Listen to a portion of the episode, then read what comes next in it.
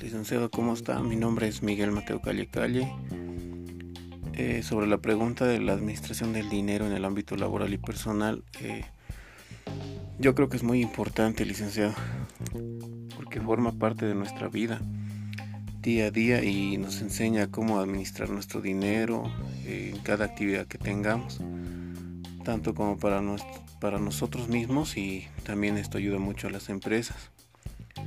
Eh, rescato mucho la administración en mi vida personal ya que es un mecanismo que me ayuda a mí mismo y también a mi familia a tener más tranquilidad a través del manejo de nuestro dinero.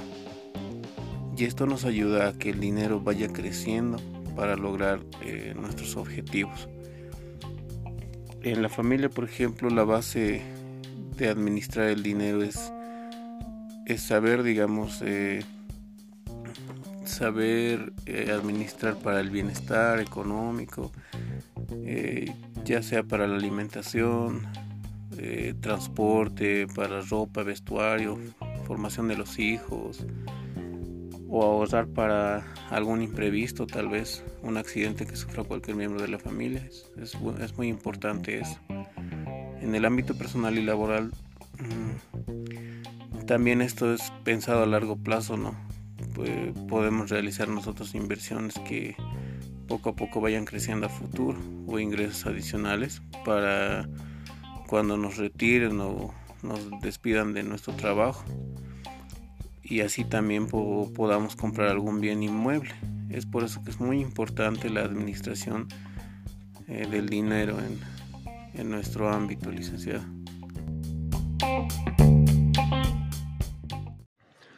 Licenciado, buenas noches. Eh, les voy a explicar un poco sobre el macroentorno.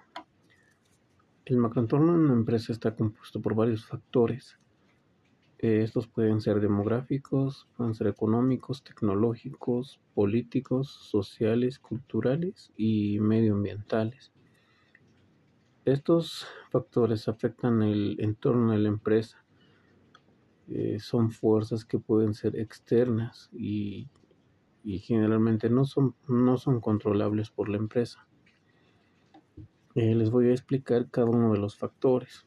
El factor demográfico es el estudio de las poblaciones humanas en términos de magnitud, eh, puede ser densidad, ubicación, edad, género, raza, ocupación y cualquier otro dato que, sea estadístico. Eh, este factor demográfico es de, gran, es de gran interés para los mercadólogos, eh, ya que tiene que ver con los seres humanos y y en sí para los mercadólogos este es su mercado.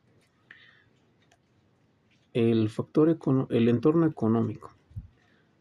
Eh, aquí nos habla de todas las oportunidades, tanto como también las amenazas. Eh, por ejemplo, al enfrentar una economía eh, incierta, cualquier fabricante de movilidad, de auto, fabricante de autos, digamos, de autos lujosos, nos puede permitir que sea cotizable, digamos.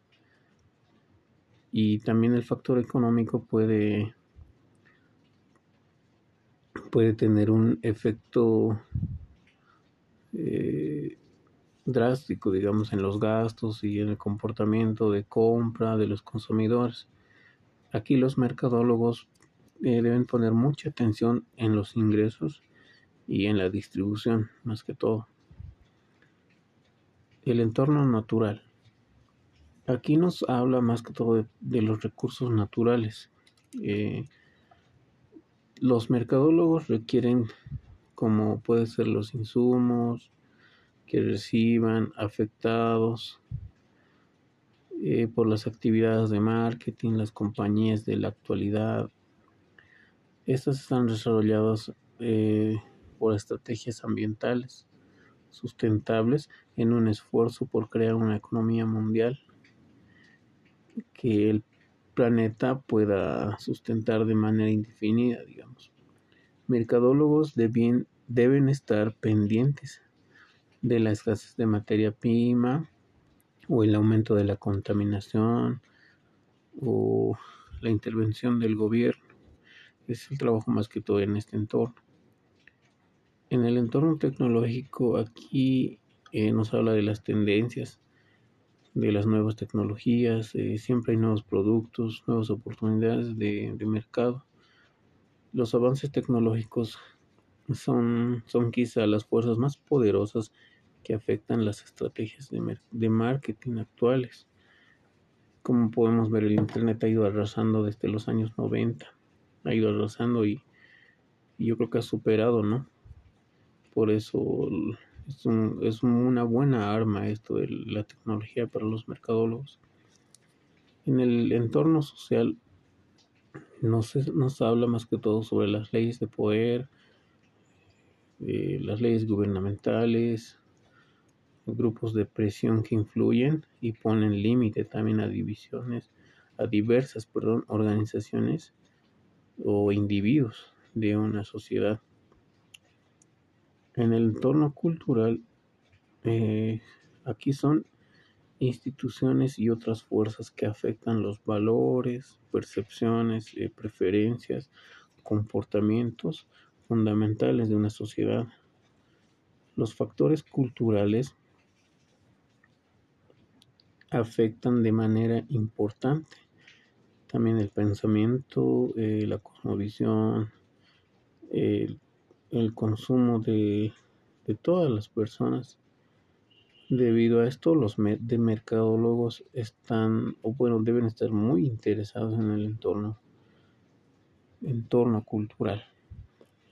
Eh, bueno, eso sería ¿no? el macroentorno y sus divisiones. El microentorno de una empresa. Eh, ¿Qué es el microentorno? Estos son fuerzas o factores que generan influencias sobre la empresa, del cual ésta puede actuar en algún modo. Esto ya es dentro de la empresa.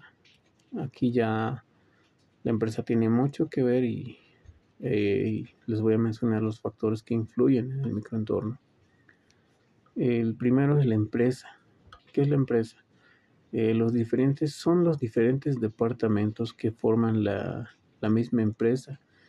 Esto influye directamente en las funciones de cada departamento de marketing. Eh, dos, los proveedores. Son todos aquellos que proporcionan recursos a la empresa para producir los bienes y también los servicios que ofrecen. Tres, los intermediarios.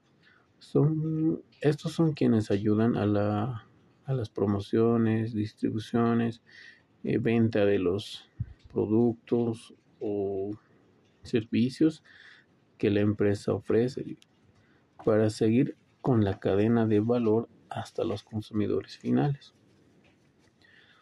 Eh, hay varios tipos de intermediarios, les voy a mencionar algunos.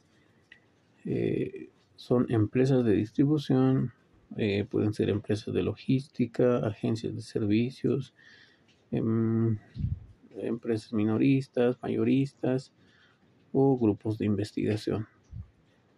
4. ¿Qué son los clientes?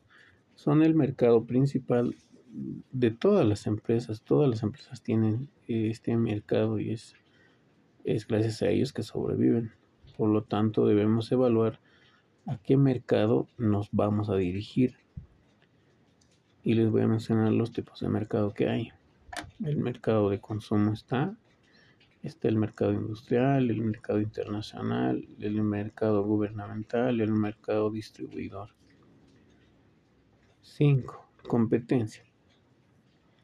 Eh, para una empresa eh, es muy importante ¿no? tener competencia y esta empresa debe proporcionar mayor valor a, a sus productos y satisfacer siempre a sus clientes y dar lo que otras empresas en el sector eh, tal vez no pueden dar y siempre diferenciarse, siempre intentar ser mejores que esas competencias.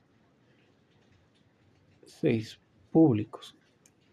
Esto se refiere a cualquier grupo que tiene un interés real o potencial o un impacto sobre la capacidad de una organización para alcanzar sus objetivos. Buenas noches, licenciado. Muchas gracias.